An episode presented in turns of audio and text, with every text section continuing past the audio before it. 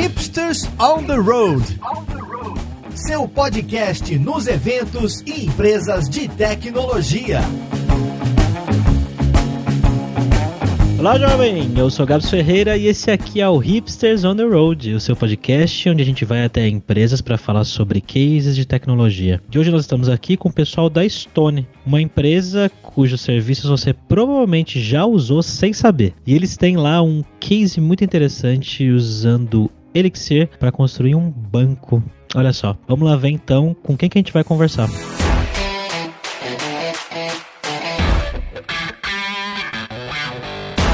E a gente está aqui com o Renan Lage, que é líder técnico lá na Stone. Fala, Renan. Fala, tudo bom? E aí, gente, tranquilo? Estamos também com o Vitor Nascimento, vulgo Capitão, que também é líder técnico lá na Stone. Fala, Capitão. Fala, pessoal, tranquilo? Bora. E para perguntar um monte para eles aqui, já que ele já deu spoiler aqui para mim antes de começar a gravação, que ele não manja nada de Elixir. Tô com o meu ah. host aqui, Alberto Souza. Fala, Alberto. Manjo nada. Elixir é o quê? Essa língua é falada em qual país? Bom, vamos lá. Eu queria então começar pedindo para vocês explicarem brevemente aí o que, que é Stone, o que, que vocês fazem e por que muito provavelmente quem está ouvindo a gente nesse momento já usou o serviço de vocês. A Stone é uma empresa recente, de 14, que já usou provavelmente foi para uma maquininha verde. A Stone começou em 2014, hoje maquininhas verdes no Brasil inteiro. De 2014 para cá cresceu para 6 mil funcionários, disso já. Agora tem também outros serviços como o que a gente faz aqui, que é o banco.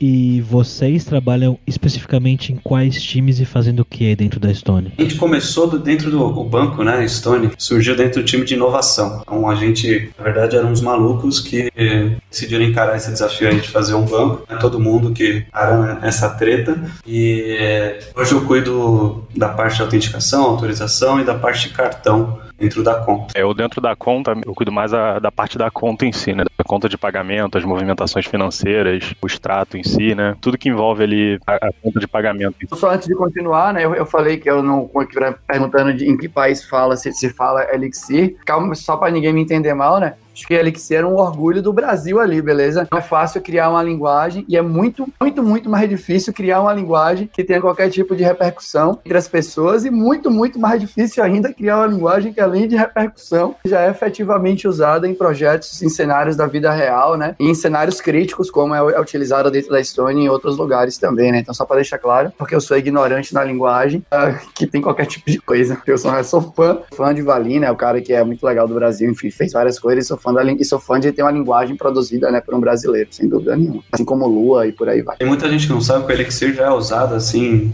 mundialmente em vários setores, tipo Pepsi tem um time de Elixir, a Toyota tem um time de Elixir, já hospedaram eventos. Sim, para falar algumas empresas gigantescas, assim, né? Muita gente da parte de é, apostas, né, que precisa ser tudo real time, com baixíssima latência, e tem bastante gente fazendo coisa grande aí. Com certeza, né? É bem impressionante, não, sem, sem dúvida. É bem impressionante. Só quis fazer, fazer o disclaimerzinho para não ser mal interpretado por conta da piada no início do episódio. é, a gente aqui, na hora que tava fazendo o briefing e tudo mais, né? Vocês contaram pra gente que quando vocês chegaram na Stone, né? Vocês, a decisão de utilizar Elixir feita anteriormente, vocês herdaram essa decisão, né? Pra, pra continuar fazendo o que precisava ser feito dentro da empresa. E aí eu acho que é uma coisa que pra gente começar, né? É interessante interessante saber as coisas que vocês consideraram, né, que foram legais, né, que compensaram, quais foram as dificuldades que vocês tiveram, função, né, de, de utilizar uma linguagem que é reconhecida mundialmente, obviamente, mas ela ainda não tem tanto adepto, né, principalmente se for pensar aqui, aqui no Brasil, quando a gente compara com outras linguagens, sei lá, que a gente pode chamar de mais mainstream, como JavaScript, C Sharp, Java, enfim, né, qualquer uma dessas. É, eu acho que é importante, é legal a gente falar também que como a gente saiu de uma área de inovação, é, a gente tinha muita liberdade, assim, para pesquisar, a gente não tinha rabo preso com nenhuma linguagem, com nenhuma plataforma plataforma. Então a gente teve muito, muito liberdade para pesquisar assim, o que, que, de fato a gente entende que é o melhor, correr atrás do, do que a gente entendia que era melhor em termos de tecnologia. Então, e assim, muita coisa movida no hype também, né? No início a gente escolheu muitas tecnologias, assim, a gente foi pegando tudo que a gente via, pô, isso aqui é muito maneiro, vale a pena a gente botar. Com o tempo a gente foi meio que filtrando, assim, vendo, pô, vale a pena manter isso, dado o custo, dado a lib que não tá tão madura, etc.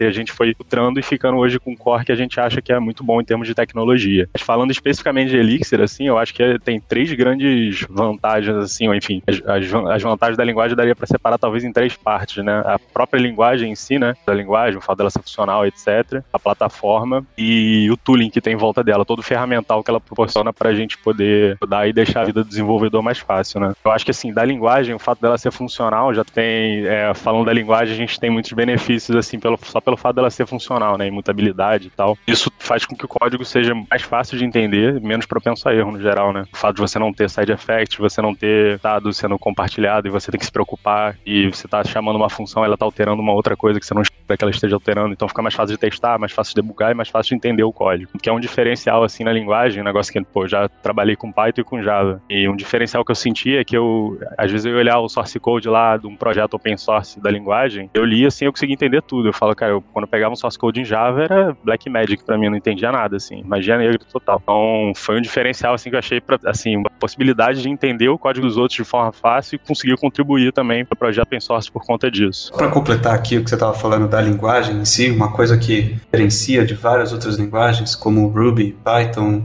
JavaScript Java, Elixir tenta sempre ser explícito. Então, por exemplo, quando você chama Black Magic no Java, é porque provavelmente tem alguma anotação, e aí você tem lá um Annotation Processing Tool que vai é, plugar dentro do, da compilação geral uma classe, ou sei lá, né? Então, quando você começa a pensar de code weaving, né, com orientação a aspectos, e injetar bytecode que não existe no source code, mas existe no bytecode, ou seja, só para contornar algumas limitações das plataformas, é, dessas plataformas mainstreams, acabaram criando várias técnicas pesadíssimas, né, de, de intrusão no meio do runtime. É, o Elixir, ele é muito simples, assim, ele, ele consegue ser muito direto, né? E o mantra da comunidade é de ser explícito. Por mais que a gente tenha macro, é uma ferramenta, assim, só os anciãos do Lisp, almas superiores de outros planos de existência que conseguiram tratar assim de macro de uma forma genial, né? Apesar do Elixir ter macros e ser inspirado no Lisp, né, macros higiênicas, a comunidade de uma forma geral ela prefere evitar macro e deixar macro só como um último do último recurso, assim.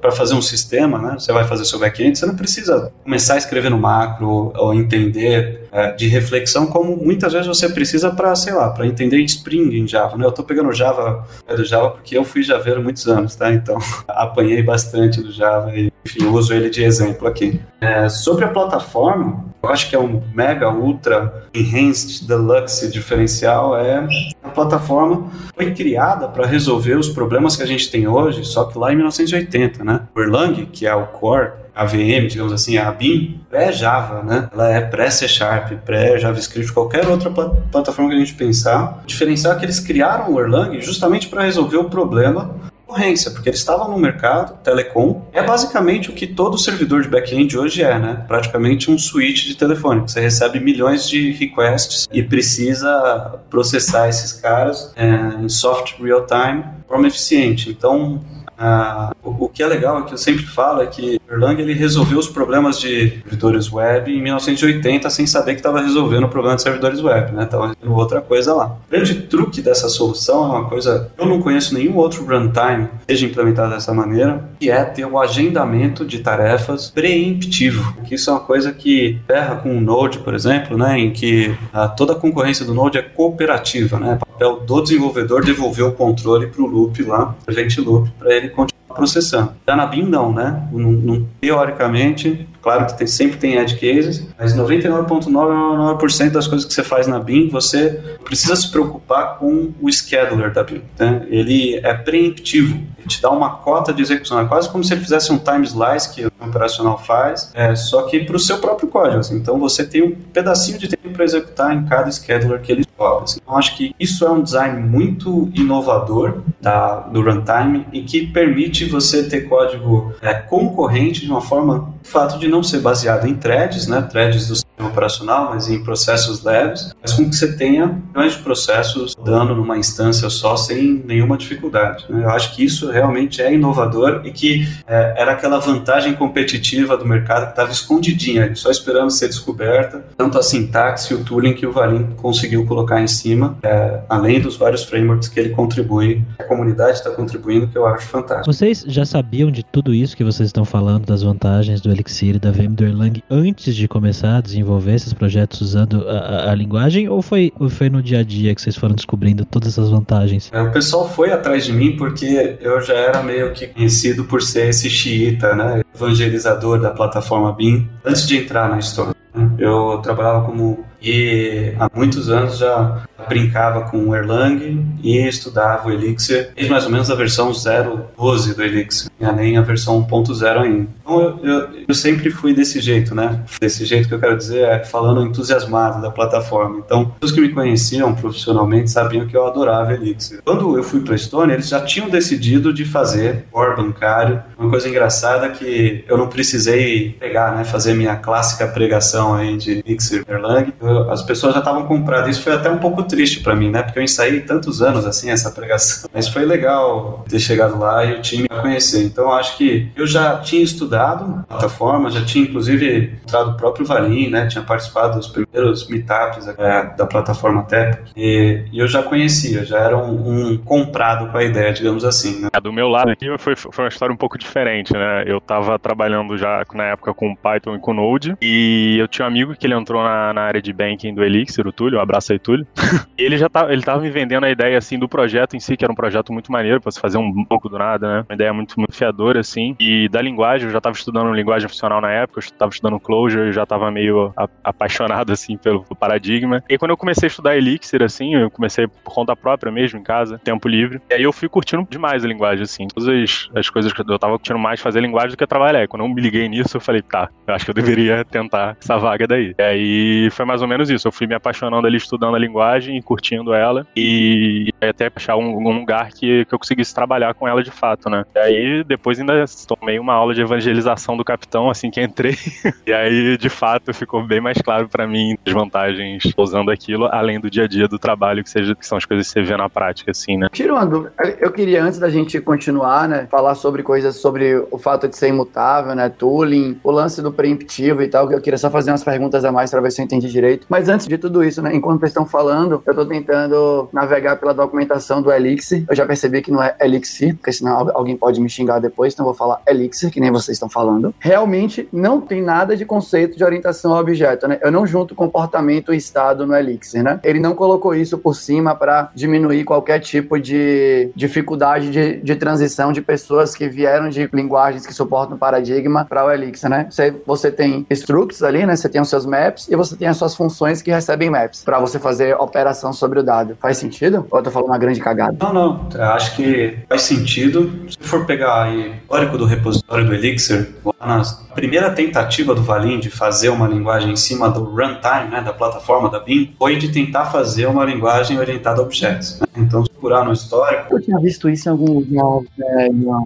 Por que eu tinha visto isso em algum lugar? Mas assim, ele não se orgulha disso, ele fala para não procurar, tá? Que ele mesmo já comentou. E ele percebeu que não era o caminho. A plataforma BIM, ela é, também é famosa por ser uma espécie de um mini sistema operacional. Né? A sintaxe da linguagem é de você não ter estado mutável em variáveis. Toda alteração de uma variável vai gerar uma cópia de um valor novo, tá? mas você não alterou realmente, você não fez uma mutabilidade daquele valor antigo. Agora, a partir do momento que você tem processos, uh, os processos eles guardam o estado através de recursão. Então, por exemplo, você iniciou um processo uh, com uma função que normalmente a gente vai chamar de loop aqui só para efeito. Essa função ela recebe os parâmetros que é o estado inicial. Vamos supor um mapa vazio. O processo ele fica esperando uma mensagem chegar para ele fazer qualquer coisa em cima, para ele ter qualquer ação, né? É como se ele ficasse um interruption handler, assim, de sistema operacional. Ele está lá esperando acontecer alguma coisa para ele tomar alguma ação. Quando chega essa coisa, você pode, por exemplo, acrescentar algo no mapa que você tinha do estado. Vai gerar um novo mapa e você vai chamar o loop de novo. Você vai chamar o loop de novo com esse mapa que vai ter alguma coisa lá dentro agora. Ele vai ficar esperando a próxima mensagem para atuar. Então,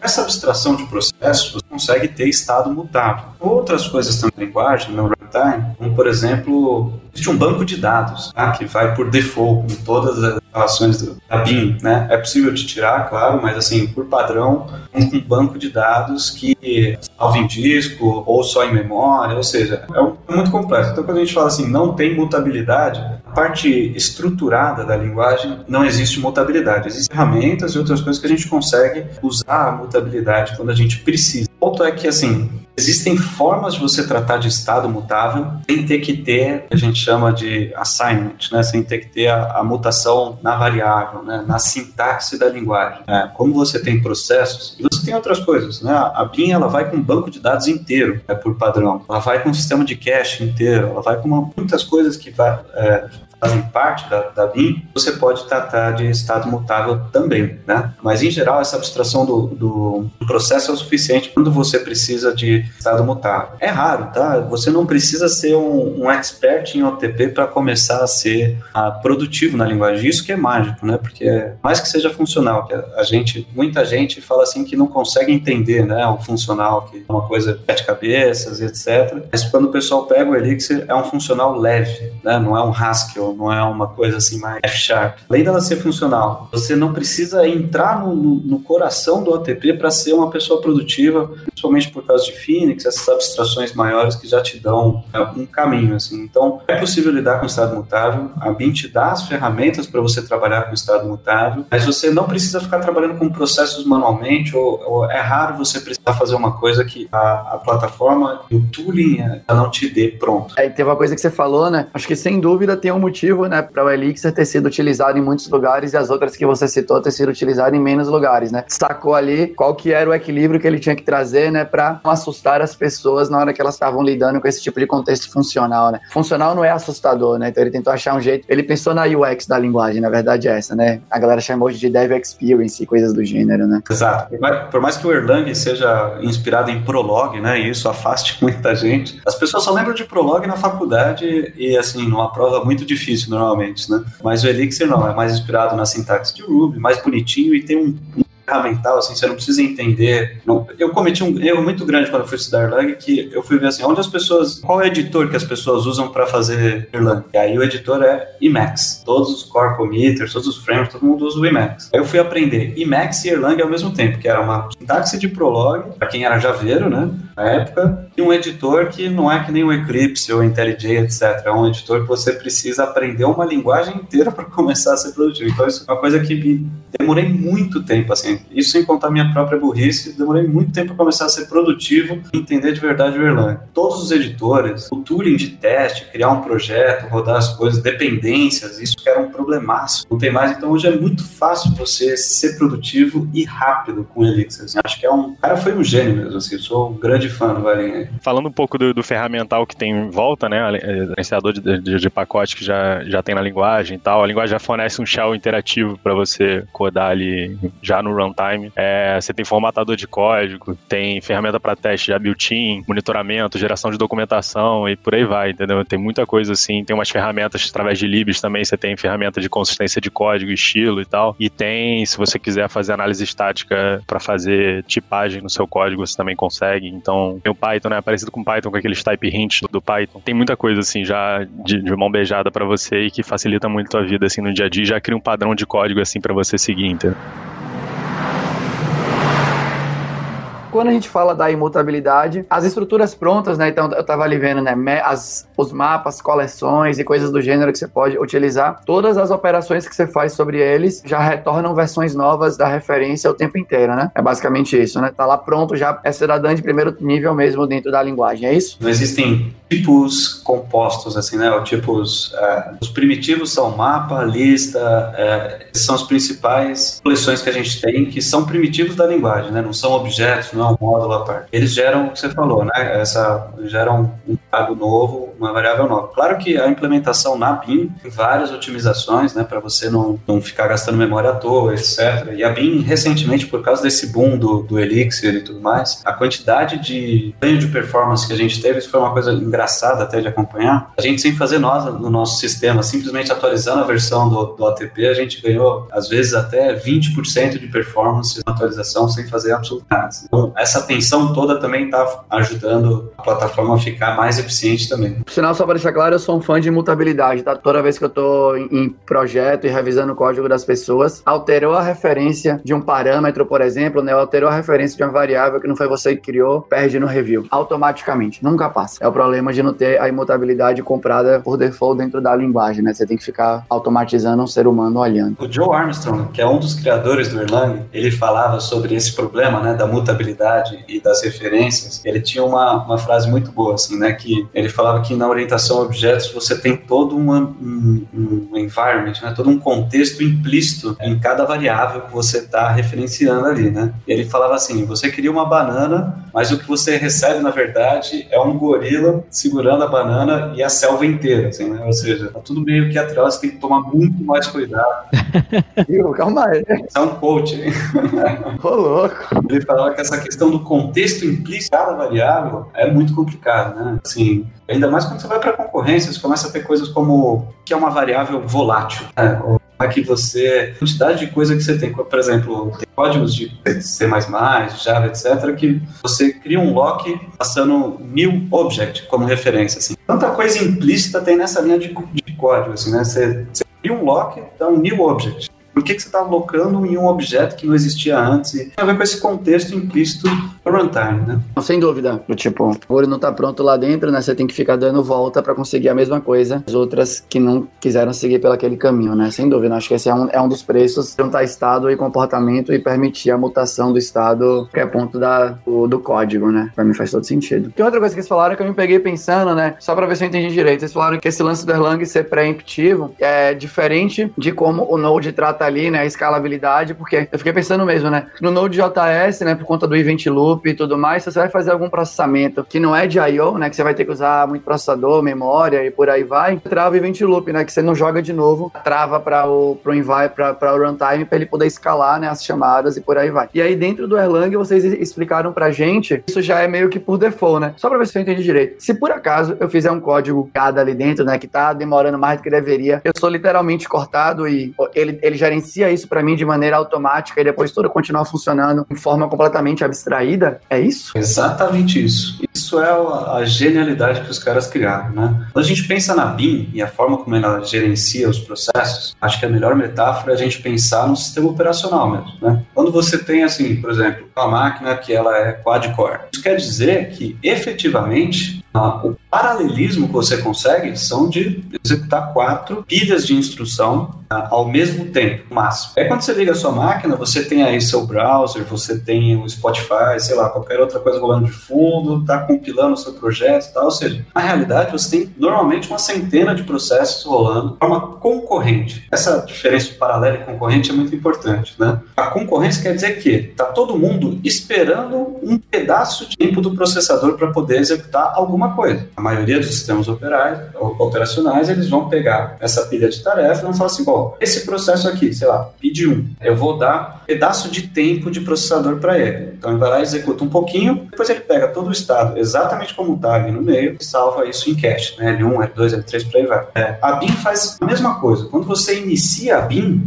ela vai criar, por padrão, né? tudo isso é configurável, mas por padrão ela vai criar um scheduler para cada core lógico. Né? Ou seja, você tem um processador quad-core e aí tem hyperthreading, são oito cores lógicos. E cada um desses schedulers é uma thread. Isso é uma thread de sistema operacional, thread real. O runtime vai começar a criar um monte de processos. Esses processos são agendados automaticamente, esses schedulers. O código Erlang, o código que a BIM entende, né, o bytecode, ele tem uma espécie de um custo. Na a gente chama de reduction. Ou seja, vou falar um mais um, custo de execução. Cada processo, quando ele chega a vez dele de ser executado no scheduler, ele tem um número finito, um número pequeno de reduções, que eles chamam reduction. Conforme acabou as suas reduções, não importa em que parte do processo você está, e pelo fato do runtime e a sintaxe ser toda funcional, ele consegue simplesmente parar o processamento ali, naquele momento, pausar o processo, pegar o próximo processo da fila e executar. Não existe nenhuma instrução no código você faça, forçada, que você coube, né, você peça mais reduções ou qualquer coisa nesse sentido. Então, tudo tem edge cases, né? Mas assim, 99,999% do, do, do tempo, você não tem como quebrar isso, nem fazer no I.O., o que é uma coisa genial. Assim, você lê um arquivo em Erlang hoje, é, você não trava o scheduler, né? Que é um, um caso clássico aí de Node, por exemplo, você bloqueia o event loop, né? O event loop e o scheduler do Erlang são a mesma coisa, só que no Node ele é cooperativo, ou seja, é papel do desenvolvedor devolver o controle, enquanto que na BIM ele é preemptivo,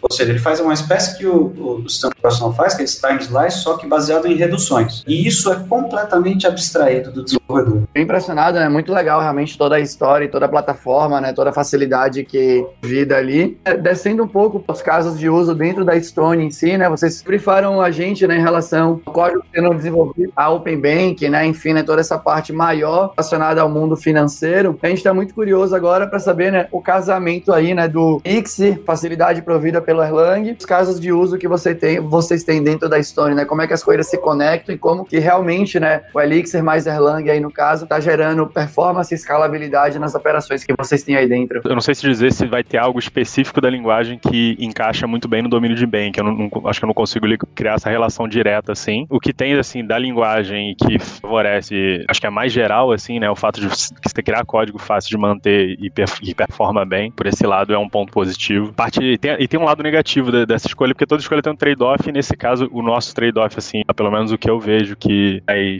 significativo, porque a gente está integrando com o sistema financeiro brasileiro e assim, querendo ou não, tem muita coisa legada e antiga. Então, às vezes a gente integrar com um sistema que, que os, que os caras têm uma API em SOAP, DML e tal. E aí você via que o suporte da linguagem para libs, para coisa mais legada, já não era tão legal, entendeu? Não tinha. A gente tinha que fazer um servicinho ali abstraindo aquilo, fazer um negócio em Python, um SQL Server, uma coisa assim. A gente tem serviço em outras linguagens justamente para essa camada só de integração assim quando precisa. Quando a gente consegue resolver com Elixir, a gente resolve. Mas quando é uma camada de integração assim que a gente vê que o suporte da lib não tá legal em Elixir e que a gente vê que não vale o esforço, né, de contribuir, a gente acaba optando por uma outra linguagem. É, e do domínio de banking, assim, a gente, a gente, já, a gente já tá com o produto agora rodando, assim, dois, dois anos e meio, três, né, por aí. Bom, viajei um ano e pouco. A gente tá com o produto rodando e a gente já tem nessa de correr atrás, assim, né, é, de desenvolver, desenvolver coisa, tem muita coisa para ser desenvolvida e desde o início a gente escolheu o que a gente ia fazer. A gente queria usar, essa, servir essa API, né, para outros parceiros integrar, né, essa ideia do Open Bank, né, de você ter uma API exposta e os dados do cliente serem do cliente, não serem do banco, ele poder escolher, que esses dados sejam geridos por uma outra aplicação que não aquele banco. Então a gente tinha que ter uma API bem redondinha, assim, bem fácil de integrar para a gente entregar, os outros parceiros quisessem é, usar a nossa API e conseguir se integrar de forma tranquila. A gente viu muito esse trabalho de construir API, então a gente já teve escolhas de tecnologia que foram e voltaram, por exemplo, GraphQL. Pô, GraphQL é maneiro, interessante, vai facilitar para caramba os nossos apps, o nosso front e tal. Por outro lado, é difícil para o parceiro integrar com GraphQL, é uma tecnologia muito nova, não é um negócio mainstream que está aí no mercado, entendeu? A gente acabou tendo que manter duas coisas, uma API REST e uma API GraphQL. Aí via que não, pô, acho que só manter as duas não tá valendo o esforço para o produto que a gente está criando agora, entendeu? Vamos deixar essa ideia para depois e vamos seguir na API REST, que é o que a gente acha que vai fazer sentido nesse momento. E vai, teve muitas escolhas de tecnologia que foram, foram sendo lapidadas assim ao longo do caminho. É, mas hoje a gente está com um core assim que a gente acha que vai sustentar assim crescimento, então a gente teve muita coisa de correr atrás assim de criar as coisas básicas que a gente precisa ter num banco, né? E para depois começar a criar coisa em cima disso, produtos novos em cima das coisas que já existem. E a gente essa escolha lá atrás que a gente fez para fazer uma integração mais baixo nível possível, porque a gente queria oferecer um serviço de qualidade. Para oferecer um serviço de qualidade, a gente não podia depender de parceiro pudesse ter um problema lá, a gente está integrando uma API de um terceiro, esse terceiro tem um problema, a gente prejudica o nosso cliente. Então, teve muito esforço de integrar direto no sistema financeiro nacional. Então, tipo, tem muita coisa a gente teve que quebrar a cabeça para entender em termos de negócio, assim, que você vê que tem muita bagunça no, em termos de negócio, assim, nas regras de negócio de como operar no, no, no sistema financeiro brasileiro. Né? Acho que tem algumas coisas que o Elixir ajudou a gente bastante. Um primeiro que você falou é performance, né? É uma coisa que até hoje, assim, o time conseguiu crescer. Hoje a gente tem uma base ativa de clientes já bem boa. É, a gente não pode ficar falando número aqui, mas assim, gente tem milhões de autorizações por dia, né? É uma escala que começa a ficar já bem interessante e que a maioria das plataformas que a gente conhece que não são Elixir, não são a BIM, não são essas mais recentes, tipo, sei lá, Go, Rust ou coisas assim, são de muitas máquinas, mas muita máquina para estar autorizando milhões de requests por dia, né? Uma coisa assim, quase 40 requests por segundo, uma coisa que fica bem de lidar com só escalando horizontalmente, porque a conta também vem. Né? Outra coisa que a gente tem e coisas que tem roadmap para implementar, por exemplo, o Elixir nos ajuda muito em termos de IPC, né? Hoje o, o padrão de IPC intra-serviço aí é gRPC, porque você acaba gerando um arquivo descritor de cada serviço, então ele já é documentação, já gera client, já gera server, etc. Entanto, mesmo sem precisar botar mais alguma coisa no nosso toolset, tipo toque, mais um compilador, mais uma coisa para ficar gerando, etc, etc. A gente, o Phoenix que a gente estava falando, que é uma camada de, de rede, ele tem channels, por exemplo, né, que são comunicações multiplexadas por WebSocket, o que é basicamente um gRPC ah, menos sofisticado, digamos assim, mas já é built-in muito fácil da gente começar a testar. Então, a gente tem, tem estudado essas coisas com calma e, e, a gente acredita que isso vai ser um grande diferencial para a gente. Do que a gente tem hoje para implementar uma plataforma 100% real-time, é bem fácil para a gente. Né? É diferente do que se a gente tivesse uma plataforma, por exemplo, em Java ou em etc, etc. A gente quiser criar a ideia de channels, de tópicos, é, a gente vai ter que trazer bastante ferramentas externas para começar a orquestrar isso tem um risco maior. Né? Então, tem built-in na plataforma é, várias coisas que são grandes diferenciais. Né? Um outro diferencial, vocês já perceberam que eu sou meio apaixonado, né? então eu vou terminar de falar bem aqui da linguagem. Um outro diferencial que eu acho que a BIM tem, é pelo mesmo problema que eles estavam resolvendo lá em 1980, é a instrumentação da plataforma. Em runtime, sem risco de prejudicar a produção, você consegue fazer o que o Java sempre quis fazer, por exemplo, que é a orientação aspecto, né? Você consegue interceptar uma função, consegue é, saber exatamente o estado de cada processo. É bem completo a instrumentação que a plataforma te dá. Né? Então, inclusive, por padrão, quando você tem um, qualquer instância da BIM rodando, você tem um, uma aplicação embutida que eles chamam de Observer. Né? Quando você abre o Observer, você tem todo, graficamente, assim, consumo dos scanners, todos os processos você consegue instrumentar para ver qual é o estado dele, se ele está é, recebendo mais mensagens que ele consegue processar e assim por diante. Então, isso ajuda a gente a tomar decisões melhores de quando a gente está, ah, por exemplo, precisando escalar horizontalmente ah, porque a VM está topando, né? Ou porque o resto está topando. Normalmente é o resto, né? Normalmente a gente apanha mais de banco, das, dos servidores de fila, etc., do que das nossas aplicações. Nossas aplicações, raríssimas as vezes que a gente viu a VM do, do Erlang topar. Isso para a gente é incrível. A gente tem um ano e pouco de produção, tivemos um crescimento orgânico muito bom e até recomendo a todo mundo que quiser ver, baixa o aplicativo da conta Estônia aí, abre uma conta e pode usar hoje, assim, produção full. Mas até hoje a gente chegou sem ter que se preocupar muito com performance. A gente não tem um time de performance tuning, assim, é, grande e a gente raríssimas vezes precisou fazer um, uma falar horizontalmente muito. Pode trabalhar com essa tranquilidade, assim, performance, isso ajuda demais a gente focar em produto, focar em feature. Eu ia até perguntar, mas você já respondeu, né? Eu ia falar que fosse imaginar um cenário, né? Que você tem ali um cenário com concorrência intensa, né? Em algum tipo de pico de pagamento de alguma coisa, né? Enfim, qualquer pico de acesso. Imagina que o trabalho que a gente tem nos sistemas escritos, né? Nas linguagens mais convencionais, é conseguir escalar, né? E a necessidade de infraestrutura que a gente tem, coisas de outscaling no, no cloud, coisas do gênero, devem ser bem minimizadas. Quando você está usando Erlang, né? Como máquina virtual para executar o seu código, né? Porque ele deve fazer o uso da máquina em si, né? Do servidor que está rodando o código de maneira muito mais eficiente do que a média das VMs que tem por aí no mercado, né? Faz sentido? Assim, tem duas coisas para comentar. Assim, a primeira é que o mercado de finanças, né, ou seja, fazer um banco,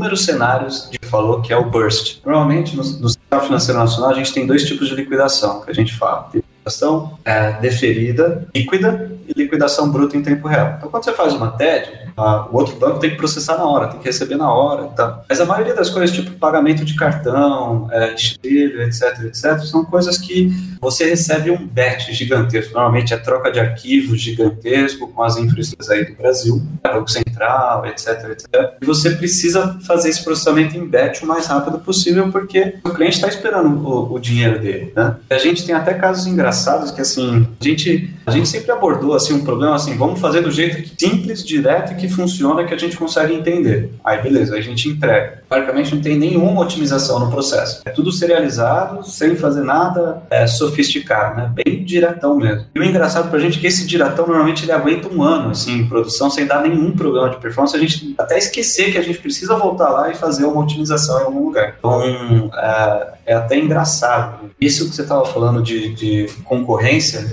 uma característica da BIM, vocês já sabem o que eu vou falar, né? Que eu acho que não tem outros sistemas que eu já vi. Quando você faz um teste de performance no Node, primeiro assim, muito cuidado com qualquer benchmark que você vê sobre o Erlang aí, tá? porque benchmark normalmente você recebeu um request, processar JSON e devolver JSON, não é um bom benchmark. Normalmente a maioria dos que a gente vê no mercado aí são muito mal feitos e normalmente não dizem o cenário que você é, realmente precisa saber, né? Ah, mas eu fiz, até quando eu era consultor antes de vir para a Stone, fiz um benchmark para comparar o Node. o Node tem uma característica de performance. Quando você está chegando perto do, do, topo da máquina, ou seja, você está com 90% de CPU, 90% de RAM, 90% de. Você está topando a máquina, o tempo de resposta dele começa a piorar assim muito. Né? Então vamos supor que você tem um, um, request que normalmente você processa em 100 milissegundos. Quando você começa a chegar em 90%, você começa a processar isso 5 vezes pior, 6, 7, às vezes 10 vezes pior, porque o, o Node tem esse uh, event loop cooperativo, enfim, toda a arquitetura é pensada não para o cenário topado. O Erlang, como ele uh, trabalha com esses schedulers, você não pode criar mais threads, etc, etc, ele performa muito bem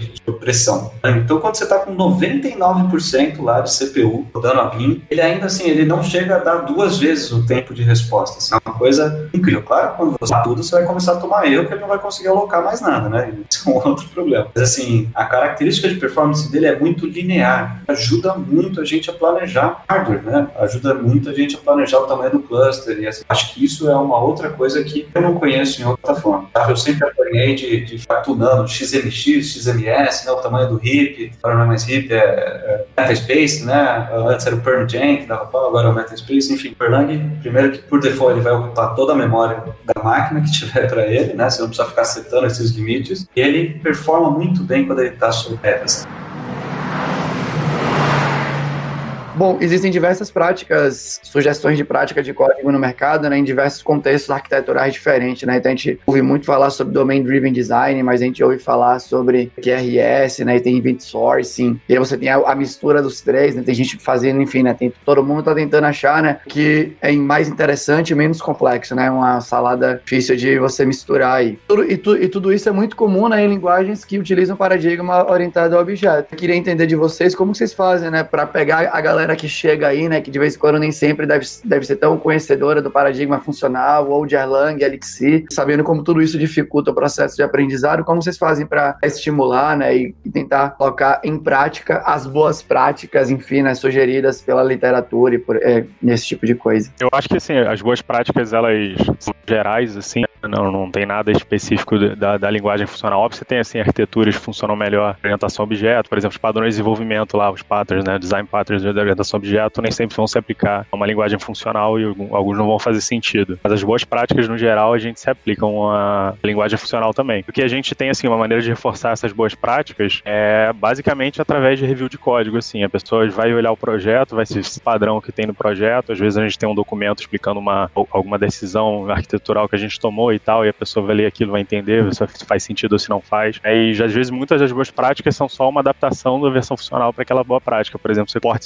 adapters, né, que é a inversão de dependência, inversão de controle e tal. É, a gente consegue fazer no Elixir também. O Elixir tem interfaces, que é o que chamam de behavior na linguagem, né? A gente consegue fazer com que o seu domínio não dependa da implementação, do serviço externo que ele está usando, né? Ele não precisa conhecer o banco de dados, ele não precisa conhecer é, um cliente HTTP, ele não precisa saber da implementação disso, né? Você, você, o seu domínio chama uma interface, é o mínimo possível precisa para fazer a operação que ele quer. A implementação dessa interface fica a cargo de um código que depende do domínio, mas o domínio não depende dele. Com isso você consegue isolar bem as suas regras de negócio e deixar ela é, de forma que você consiga mudar as coisas, os, os, adapters, né, que são as implementações, sem modificar o seu domínio. É, mas assim, a gente se baseia muito no, no, no, no Clean Architecture e no arquitetura hexagonal, né, a gente quando fez, é, especificamente sobre event sourcing, a gente, no início a gente estava muito nesse hype de vamos fazer event sourcing e tal, é, só que a gente viu que ele não se aplica a todos os casos. A gente até tem, a, a gente começou usando uma lib que era total event sourcing, assim, implementava event sourcing em Elixir que a gente foi chegando em vários, assim, além do. Primeiro a gente foi chegando com vários problemas na própria Live em si, né? Bugs, etc. Depois a gente foi vendo que ela tinha um problema de escalabilidade, que ela processava os eventos de forma serial e tal. E a gente chegou no momento que a gente,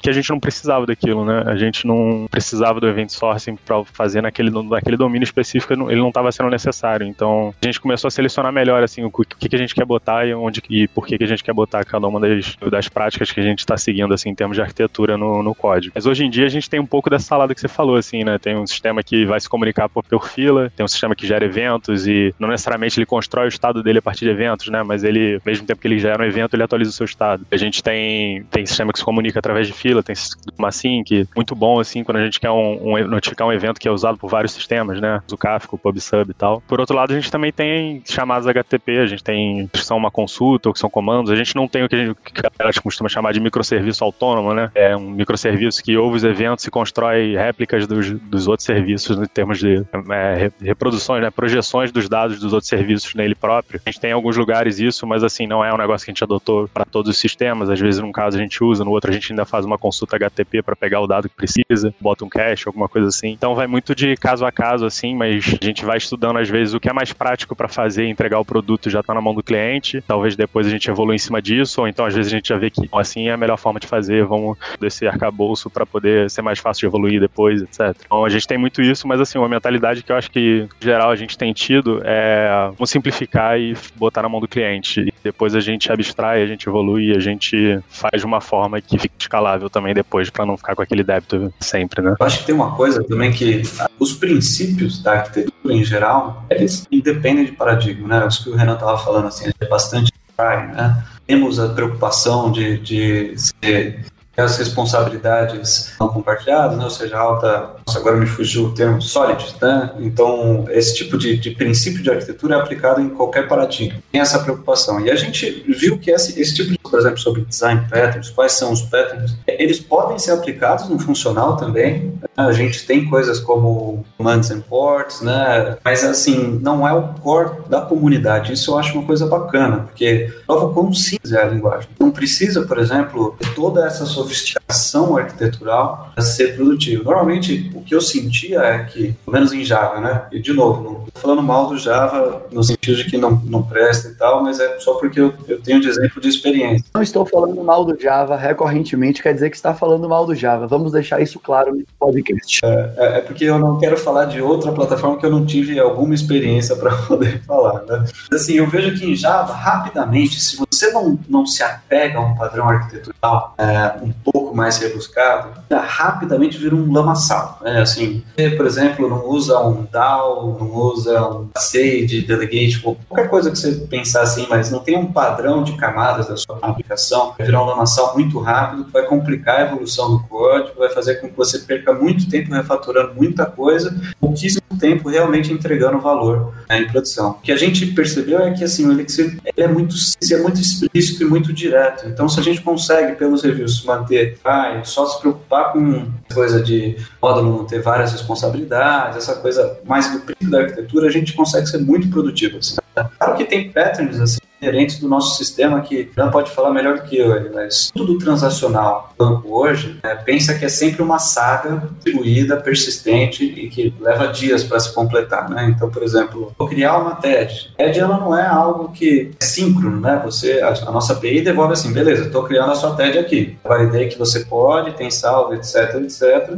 A TED é uma porrada de troca de mensagens uh, entre várias instituições financeiras e etc, etc. Tem vários side effects uh, uma operação financeira. Então, a gente acabou que uma boa parte do nosso transacional modela como uma saga persistente distribuída, porque em várias fases em outros sistemas. Não é exatamente um pattern do livro, né? Porque a gente faz um encaminhamento de vários jobs persistentes aqui, mas é uma coisa que para a gente funcionou muito bem e que entrega para a gente é sempre a primeira resposta a tudo aquilo que a gente precisa fazer assíncrono e que pode levar dias. Assim. A gente é pouco apegado aos nomes dos patterns em si, mas a gente tem uma galera também que, a experiência que a gente apanhou pra caramba aqui, como o Renan estava falando aí, vale muito. Então a gente valoriza bastante o review dos nossos sistemas, porque realmente não existe um livro de patterns funcionais mais utilizado e a experiência que a gente teve levou alguns patterns que não precisa ter um nome, mas é um jeito que a gente sabe que é de bem. Assim. Bom, pessoal, vocês parecem ter um ambiente muito legal, com várias coisas interessantes de se trabalhar, mas como o Alberto já comentou anteriormente aqui, como é que vocês fazem para encontrar pessoas para trabalhar com Elixir e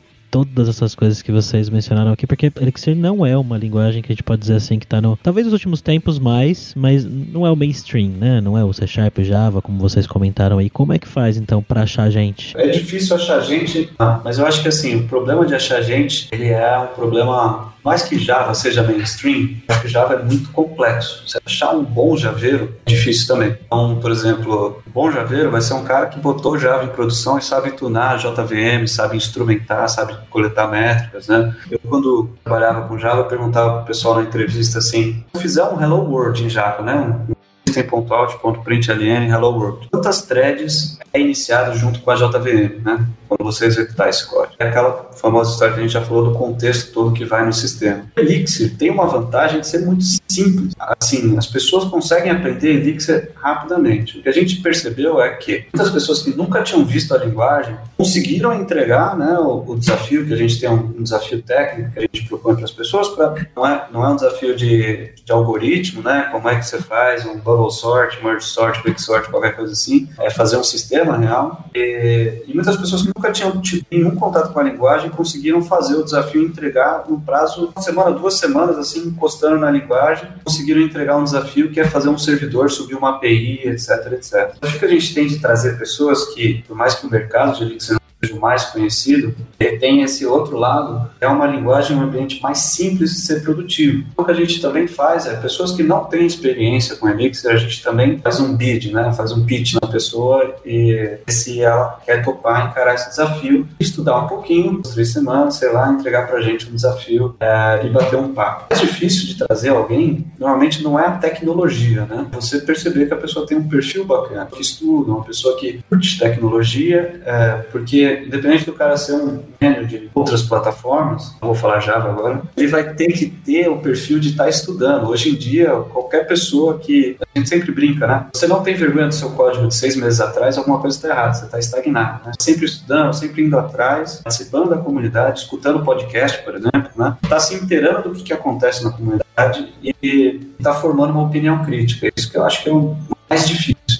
Elixir, normalmente, no nosso processo técnico, eu vou falar que é um detalhe, um detalhe importante, ele não é visor de águas. Assim. Muitas pessoas do nosso time e o primeiro contato que eles tinham com o Elixir foi para fazer esse desafio, foi para participar do processo. É uma coisa que eu acho que a maioria das pessoas é impossível, assim, né? Como que eu vou aprender uma coisa, fazer um negócio em duas semanas, etc. A gente tem provas vivas de que isso funciona. Assim. Acho que é mais fácil você ensinar Elixir para alguém do que você ensinar a pessoa a ser estudiosa, né? Querer aprender mais e tudo mais, né? E vocês estão contratando agora? A gente tem, mesmo com a pandemia, né? A gente continua aí nessa onda de tentar crescer o time. É, hoje a gente está com 10 vagas para profissional de tecnologia, que, e assim, a galera de tecnologia trabalha remoto, assim, tem times de 100% remoto, tem times que é meio a meio, é, tem de tudo, assim, mas a, gente, a, nossa, a nossa cultura é muito remote first, assim, então a gente foca muito em, em usar as ferramentas que a gente tem para documentar as coisas e ter discussões de forma que elas possam ser assim, que não, e não ficar prendendo ninguém num, num escritório, coisa do tipo. Para acessar as vagas é entrar na, na página da Stone, ou no LinkedIn mesmo da Stone, e lá tem os detalhes, requisitos para as oportunidades de emprego, é, e as vagas são principalmente para desenvolvedor de software, designer, e, tanto front quanto back, né, também. E não tem data li limite, né, é, mesmo que dê para selecionar lá, ele vai ficar cadastrado e é aquilo. Isso eu acho engraçado, né, eu trabalho remoto 100%, as pessoas sempre me falam assim, comentam comigo, ah, para você não mudou nada, né? Assim, não, profissionalmente não mudou nada, tirando o fato de que eu não posso sair de casa, um monte de gente morrendo, tá, tá difícil, né? Mas, tirando, tirando esse pequeno nada. detalhe. É, tirando esse, tirando esse, ai, ai, vamos falar assim, vamos nem falar sobre isso. a gente vai deixar então aí na descrição do episódio o link para as vagas na Stone. Mande seu currículo, faça o teste. O teste é aberto no GitHub, é isso? Ah, boa. A gente vai deixar o link pro teste então. Olha, quem sabe você não vai ser o próximo desenvolvedor ou desenvolvedora aí da Stone. Sony. Então, gente, muito obrigado pela participação de vocês. E, jovem, a gente se encontra novamente daqui a 15 dias em outro Hipsters on the Road. Tchau!